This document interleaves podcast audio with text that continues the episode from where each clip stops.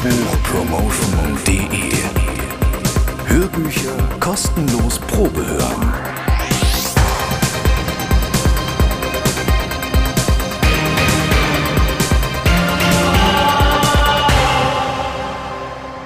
Hallo und wirklich herzlich willkommen zur achten Ausgabe von Hörbuchpromotion.de. Schön, dass ihr wieder dabei seid. Heute gibt es für euch endlich den letzten Teil von Das bleiche Herz. Zumindest von meiner Seite. Carla von der Buchkolumne konnte sich auch dieses Mal das Hörbuch wieder ganz anhören. Und Carla, wie hat's dir gefallen? Hallo Tom und auch ein erneutes Hallo an die Hörer. Zum zweiten Mal durfte ich nun schon für Hörbuch Promotion ein Hörbuch Probe hören. Vielen Dank an dieser Stelle. Und hier geht's also, wir haben es schon mitbekommen, um die Dozentin Cass Bainbridge. Sie hat eine neue Stelle in Brighton angenommen und auf einmal scheint sich ihr ganzes Leben zu ändern. Bloß leider nicht unbedingt zum Positiven. Unheimliche Anrufe und E-Mails verunsichern sie in der Fremde zusätzlich und machen ihr recht bald den Alltag zur Hölle. Ein sehr unheimlicher Einstieg in diesen Thriller, der sich auch schon bald in andere Richtungen entwickeln soll. Die Autorin Katie Gardner schlägt im Lauf der Geschichte wirklich sehr viel Haken und versucht so den Leser, beziehungsweise in diesem Fall ja den Zuhörer, zu verwirren. Gelesen wird das Buch von Sibylle Nikolai, sehr passend, und ihr gelingt es auch, die häufig wechselnden Stimmungen gut wiederzugeben. Dank ihrer Interpretation wurde die Geschichte so vor meinen Augen lebendig, und genau das erwarte ich eigentlich auch von einem Buch. Für das bleiche Herz von Katie Gardner gebe ich zwei von fünf Sternen. Zu viele Wechsel, einige Längen und die teilweise doch recht unglaubwürdige Handlungsweise der Hauptdarstellerin kosten hier leider Punkte und haben den Hörgenuss so etwas verschmälert.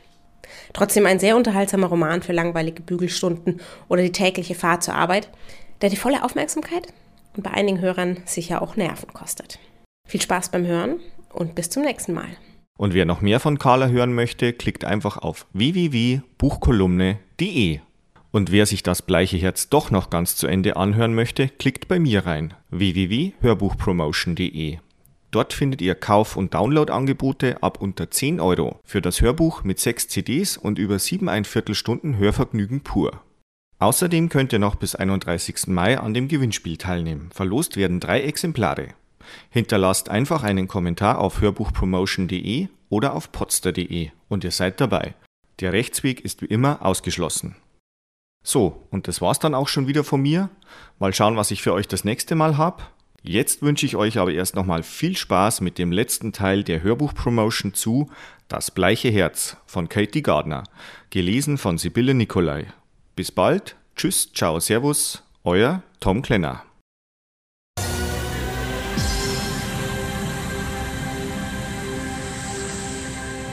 Ich gehe ins Wohnzimmer, schalte das Licht ein und betrachte die Bücherstapel. Mein Laptop, der noch immer in seiner Tasche verpackt an der Wand lehnt, wirkt irgendwie vorwurfsvoll. Das Zimmer erscheint mir leerer und größer denn je. Die Balkontür reckt sich bis zur fleckigen Stuckdecke hoch. Die scheußliche Raufasertapete ist an den Stellen, wo früher Bilder hingen, heller. Als ich die Wohnung Anfang September zum ersten Mal sah, strömte Sonnenlicht durch die Fenster, und ich bemerkte kaum, wie heruntergekommen alles war. Aber jetzt, im fahlen Schein der Glühbirne, wirkt das Ganze verlassen. Irgendjemand hat irgendwann voller Zuversicht und Entschlossenheit die nachgemachten Kronleuchter und die Velursamtfalbeln montiert, weil er oder sie es für eine Verschönerung hielt. Die Pseudo-Regency-Streifen im Flur angeklebt und die schlammgrünen Badezimmerfliesen mit Heimwerker-Ehrgeiz ausgesucht. Aber das ist bestimmt viele Jahre her. Meine unmittelbaren Vormieter brachten jedenfalls kein großes Interesse für ihre Wohnung auf. Ich nehme den Hörer ab und wähle Sarahs Nummer. Sie meldet sich fast sofort, atemlos und leicht gereizt, als hätte ich sie bei etwas Wichtigem unterbrochen. Hallo? Ich bin's. Sie schweigt. Vielleicht erkennt sie meine Stimme nicht mehr. Doch dann entspannt sie sich offenbar, holt Luft und sagt Na, du Fremde, von dir habe ich ja schon eine Ewigkeit nichts mehr gehört. Ganz die alte Sarah, mit der ich jetzt unbedingt reden will. Doch unmittelbar bevor ich zu erzählen beginne, dass sich mein ganzes Leben verändert hat und ich jetzt in einer schäbigen Wohnung am Meer hause, kreischt sie plötzlich auf. Ein dumpfer Knall ist zu hören, vermutlich der fallen gelassene Hörer. Dann ertönt im Hintergrund gedämpftes Kleinkindgeschrei.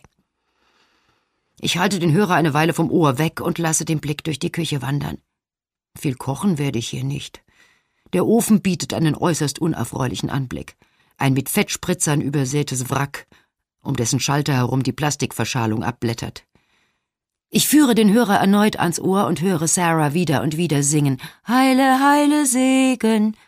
Eine mütterliche, an den Gott der kleinen Kinder gerichtete Beschwörungsformel. Nach einer weiteren langen Pause höre ich Sarah sagen, Setz dich vor den Fernseher und schau ein bisschen Bob. Ja, Süße? Dann ist sie unvermittelt wieder am Apparat. Du, tut mir leid, aber Pops ist gerade über ihr Dreirad gefallen. Ach du meine Güte. Es ist dir nichts passiert. Glaube ich wenigstens.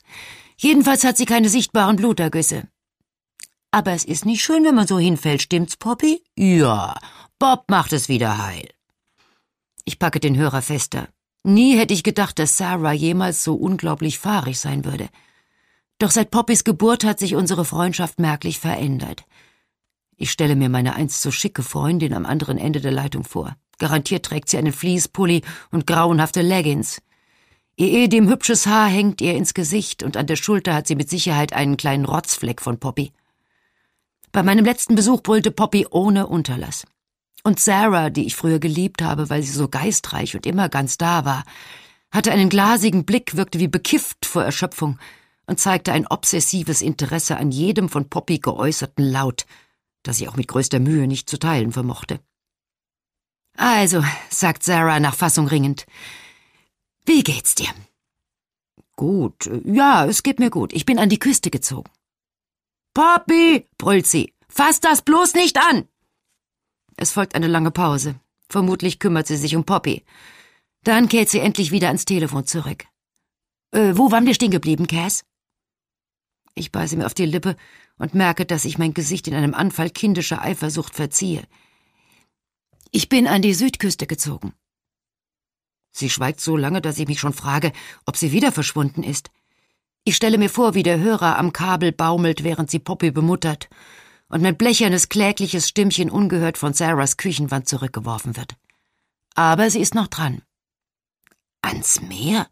Ich dachte immer, du wärst eine leidenschaftliche Verächterin der See. Es hat ja nichts mit dem Meer zu tun, erkläre ich bedächtig. Ich bin hierher gezogen wegen dieser Stelle, für die ich mich beworben hatte. Du weißt schon, Ach, dann hast du sie also gekriegt. Das ist aber schön. Sie klingt alles andere als überzeugt. Und der Job hier ist auch viel besser. Meine Stimme erstirbt. Ich habe das unangenehme Gefühl, dass Sarah gleich etwas sagen wird, das mir nicht passt. Aber jetzt erzähl mal, sage ich gespielt fröhlich. Wie geht es dir denn so? Bis vor ungefähr einer Minute ging es mir blendend, aber jetzt bin ich ehrlich gesagt baff. Ich hatte ja nicht die leiseste Ahnung, dass du umziehen wolltest. Ich muss schlucken. Sarah war immer schon erbarmungslos ehrlich zu mir. Auch deswegen mag ich sie so. Es ist befristet, erkläre ich halbherzig, und die Wochenenden verbringe ich zu Hause. Aber du hast mir nie gesagt, dass du umziehen willst. Sie klingt so verletzt, dass es mir die Kehle zuschnürt. Sie ist zurecht gekränkt. Meine einzeiligen E-Mails und die fehlgeschlagenen Versuche, sie zurückzurufen, waren einer besten Freundin nicht würdig. Wir müssen miteinander reden, sagt Sarah. Ich weiß gar nicht mehr, was sich bei dir tut. Wieder wird mir bang ums Herz. Das stimmt. Im Hintergrund kracht es und wieder ertönt Kindergeschrei. Oh Gott, nicht schon wieder, Poppy! Du, Cass, es tut mir leid, aber ich muss auflegen. Ich bringe kein Wort heraus. Ich wollte nur kurz mit Sarah plaudern, um in bessere Stimmung zu kommen. Und jetzt schießen mir heiße Tränen in die Augen. Ich hab dich lieb, Cass. Wir reden bald mal wieder, ja? Dann ist sie weg. Im selben Moment, als ich auflege, klingelt das Telefon wieder, so schrill und vorwurfsvoll, als hätte der Mensch am anderen Ende der Leitung die Warterei gründlich satt. Ich hebe hastig ab, in der Hoffnung, dass Poppys Unfall bereits in Ordnung gebracht ist und Sarah mich zurückruft. Hallo? Zwei lange Töne signalisieren mir, dass es sich um einen Rückruf handelt. Dann höre ich ein Klicken danach lautes Atmen. Hallo, sage ich zu dem unbekannten Anrufer. Sie haben doch meine Nummer zurückgerufen, oder? Aber ich bekomme keine Antwort. Stattdessen ist die Leitung plötzlich tot. Ich halte den Hörer noch eine Weile in der Hand und wundere mich über die Unhöflichkeit der Leute. Dann lege ich auf. Ich lehne mich gegen die Küchenspüle. Jetzt brauche ich unbedingt etwas Süßes. Ich stopfe mir einen Keks nach dem anderen in den Mund und will gerade zielstrebig ins Wohnzimmer zu meinem Laptop gehen, als wieder das Telefon klingelt. Ich hebe ab und sage, Kekskrümel auf die Sprechmuschel spuckend, Ja, bitte? Nichts. Es ist völlig still. Vielleicht ein Handy, das kein Netz mehr hat. Hallo, sage ich und wische mir die Krümel vom Kinn. Ich bin sicher, dass am anderen Ende der Leitung jemand ist. Ich umklammere den Hörer fester und versuche Atemgeräusche auszumachen. Dann flüstere ich Hau bloß ab und lege auf. Doch im selben Augenblick klingelt es wieder. Ich lasse es zwei, dreimal läuten, ich bin völlig durcheinander. Nach dem Abheben sage ich nur knapp Ja. Einen Moment lang glaube ich, dass es sich wieder um den schweigenden Anrufer handelt, weil zunächst nichts zu hören ist. Und dann lautes Einatmen. Doch da ertönt eine Stimme. Seit geschlagenen zwei Stunden versuche ich dich am Handy zu erreichen. Und Erleichterung durchflutet mich. Es ist Matt. Wirklich? Ich habe es nicht gehört. Wahrscheinlich hast du es wieder verloren, sagt er, und ich stelle mir vor, wie sich sein Gesicht langsam zu einem Lächeln verzieht. Ist im Haus alles in Ordnung? frage ich. Seit du nicht mehr da bist, herrscht hier Ordnung. So schlimm bin ich auch wieder nicht. Er lacht. Hast du meine E-Mail gelesen? Ja. Und die Antwort lautet, dass ich nächste Woche nach Wien zur European Network Konferenz fliege. Hast du das vergessen?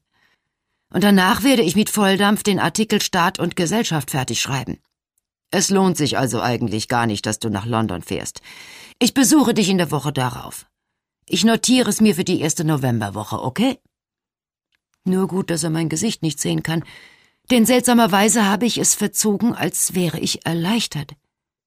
Was er da sagt, bedeutet, dass ich ihn fast einen Monat lang nicht sehen werde. Die unerwartete Freiheit versetzt mich merkwürdigerweise in Hochstimmung, die Matt als ahne er sie barsch unterbricht. Wenn du mich bei dir haben willst, damit ich dir Gesellschaft leiste, darfst du deine akademischen Ambitionen eben nicht ständig an erste Stelle setzen. So ein Quatsch. Ich bin doch nicht nach Edinburgh gegangen. Von hier nach London sind es keine hundert Kilometer. Ja, aber mir kommt es so vor, als wäre es weiter weg. Mir gefällt der Ton nicht, in dem er das sagt. Ich beiße mir auf die Unterlippe und meine Augen füllen sich mit Tränen. Was soll das heißen? Also bitte, Cass, das weißt du genau. Meine Hände werden schweißnass. Du findest, ich hätte in London bleiben sollen, sage ich langsam. Hör auf mit diesen Spielchen, Cass, du weißt, was ich meine. Ich schlucke, unfähig zu sprechen. Nach einer Weile sage ich mit erstickter Stimme, ist eigentlich auch egal. Ja, klar. Und dann legt er wie üblich einfach auf. Nachdem ich mich etwas beruhigt habe, gehe ich zur Balkontür und sehe auf die Straße hinunter. Es hat aufgehört zu regnen und hinter den dahinrasenden Wolken tauchen dunkelblaue Stellen und der eine oder andere Stern auf. Früher war es anders. Matt und ich waren einmal so glücklich miteinander. Er war mein Retter, der Mann, der mir Sicherheit gab, Trost und bedingungslose Zuneigung. Ich lehne mich an den Fensterrahmen und schließe die Augen. Eines Samstags, den ich mit dem Versuch verbracht hatte, einen einzigen Absatz zu verfassen, fiel mir abends ein, dass ich von einer Freundin zum Essen eingeladen war. Ich kam zu spät und hatte mir nicht einmal die Mühe gemacht, mich umzuziehen. Und da saß er, an der Stirnseite des Tisches, einen Joint in der Hand, und ließ sich über Foucault und das Ende der organisierten Politik aus, sein Leib- und Magenthema. Als er mich sah, hörte er auf zu reden, machte Platz für einen zusätzlichen Stuhl und schenkte mir ein Glas Wein ein. Das Einfühlungsvermögen, mit dem er mir lauschte, als ich ihm meine East End Ladies beschrieb, übertraf bei weitem das meines Doktorvaters. Und nachdem wir uns spät nachts zusammen ein Taxi genommen hatten, zögerte ich keine Sekunde, in seine Wohnung mitzukommen. Schon damals war es für uns völlig selbstverständlich. Doch bevor wir uns auch nur geküsst hatten, waren wir ein Paar. Schaudernd wende ich mich von der Balkontür ab. Warum denke ich plötzlich in der Vergangenheitsform von ihm? Es ist doch nichts zu Ende gegangen. Das ist nur eine Phase, ein Intermezzo, in dem ich meinem Lebenslauf etwas hinzufüge. Und außerdem wussten wir beide, dass diese paradiesische Freiheit nicht ewig andauern würde. Das Rad des Lebens war uns auf den Fersen wie ein grimmiger Hund, der unablässig mit Veränderung und neuerlicher Anpassung gefüttert werden muss. Ihr macht das jetzt schon viel zu lange, knurrte er. Und wieder packen mich die Wut und die Entfremdung, die unsere Beziehung öfter heimsuchen. Ich schüttle den Kopf, wie um die vermudernden Gefühle zu lösen, die mein Inneres verstopfen. Dort unten hinter den Gärten auf der anderen Seite der Straße und jenseits des Kiesstrands tobt das Meer. Sarah reagierte zu Recht verblüfft auf meine Mitteilung. Was habe ich hier eigentlich zu suchen? An diesem Ort, der mir solche Angst macht. Angewidert und entnervt wende ich mich vom Fenster ab. Brighton, 11. Oktober. Liebe Mam, diesen Traum hatte ich gestern Nacht. Ich träume ihn oft, er scheint wichtig zu sein. Ich bin am Strand und du bist auch da. Du stehst auf einem Steinhaufen und blickst auf die Wellen. Natürlich bist das nicht wirklich du, sondern der Mensch, der du meiner Vorstellung nach sein könntest. Es war Hochsommer, es ist immer Hochsommer. Im Hintergrund hörte ich das Geschrei von Kindern, die im Meer planschten, und das elektronische Gejaule der Spielautomaten. Überall waren Menschen. Aber das alles hast du gar nicht bemerkt. Du bist nur da gestanden und hast aufs Meer hinausgeblickt, als würdest du auf dein Schiff warten. Dein langes Haar war golden, dein gebauschtes Seidenkleid blau. Ich glaube, deine Füße waren nackt. Als du dich umdrehtest, sah ich meine eigenen Züge, die sich in deinem Gesicht widerspiegelten. Und als ich dir dann zuwinkte und deinen Namen rief, hast du dich umgedreht und bist über den Kies auf mich zugelaufen. Ich saß da gelähmt vor Freude und Schreck. Endlich, dachte ich immer wieder, endlich. Aber als du fast bei mir warst, erkannte ich, dass du gar nicht mich ansahst, sondern etwas hinter mir im Blick hattest, was ich nicht sehen konnte. Und obwohl ich meine Arme ausbreitete und dir zurief, du solltest stehen bleiben, warst du plötzlich verschwunden. Träumst du manchmal? Und bin ich in deinen Träumen? Ich habe nicht immer schon Angst vor dem Meer gehabt. In meiner Kindheit gehörten unsere alljährlichen Ferien an der Küste genauso zum Familienleben wie unser hübsches Vorstadthaus oder der dahinterliegende Wald, in dem David und ich wilde Fahrradrennen veranstalteten. Ich muss sieben oder acht Jahre alt gewesen sein und nicht wie sonst Dad, sondern Mom half mir, eine Sandburg zu bauen. Wir waren damals in Cornwall, nicht in Sussex. Ich erinnere mich an goldgelben Muschelsand und spitze Felsbrocken, an eine kleine Bucht mit schattigen Tümpeln und verborgenen Riffs.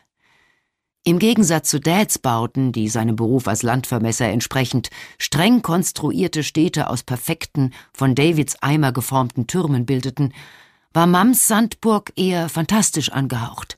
Ein verwinkeltes Märchenschloss mit wackeligen Türmchen und einem halb eingefallenen, mit Wasser gefüllten Graben. Fast den ganzen Nachmittag hindurch war ich den Meeressaum auf der Suche nach Dekorationsstücken abgegangen. Die Balustraden hatten wir mit Seetang, Napfschneckenhäusern und Möwenfedern bedeckt, und nun graste ich die schleimigen Tümpel entlang des Strands mit ihren stacheligen rosa Seeigeln und dem oben aufschwimmenden Plankton ab. Auch Mam hatte sich für kurze Zeit von der Sandburg entfernt und stapfte, verträumt und die Taschen voller Muscheln, in der Brandung dahin. Wo David und Dad waren, weiß ich nicht mehr. Schau mal. Ich drehte mich um und sah sie über den Strand auf mich zulaufen. Sie barg etwas Wertvolles in den Händen. Als sie bei mir angelangt war, hockte sie sich lächelnd auf den Sand, löste die verschränkten Hände voneinander und brachte etwas zum Vorschein, das ich zuerst für eine alte, in meiner Fantasie von einem Schiffbruch übrig gebliebene Lederbörse hielt. An jeder Ecke befand sich ein dornartiges Ding, mit dem es sich wahrscheinlich am Gürtel eines Piraten befestigen ließ. Weißt du, was das ist? Ich schüttelte den Kopf. So ernsthaft, als gelte es gemeinsam ein Abenteuer durchzustehen, sprach sie nur selten mit mir. Das ist eine Eikapsel, sagte sie sanft. Die hat ein Haifisch abgelegt. Die Strömung hat sie angeschwemmt.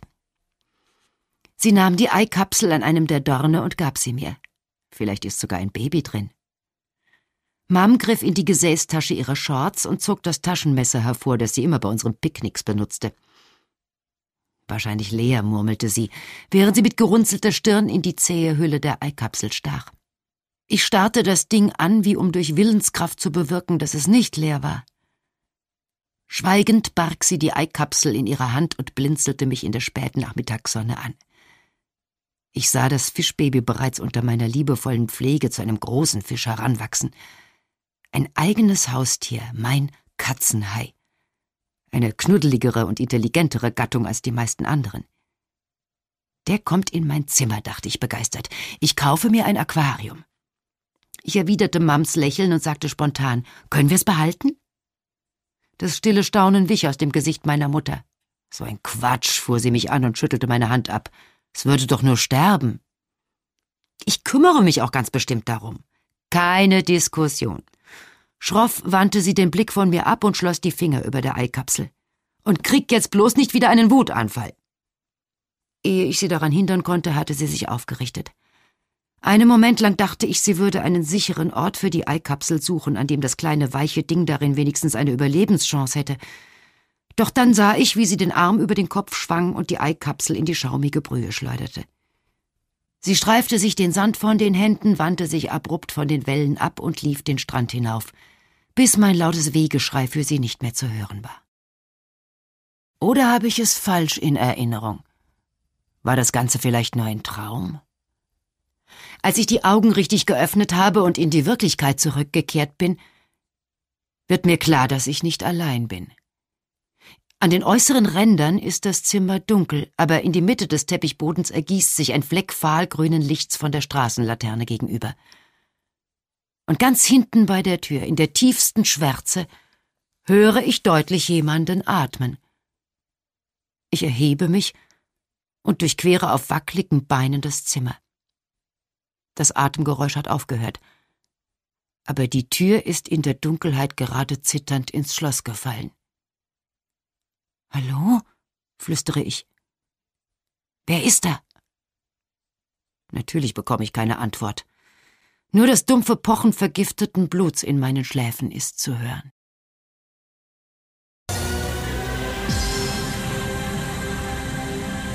Wie wird's wohl weitergehen? Mehr davon und viele weitere Hörbücher zum Probehören, runterladen oder direkt bestellen gibt es auf www.hörbuchpromotion.de. Hörbücher kostenlos Probehören.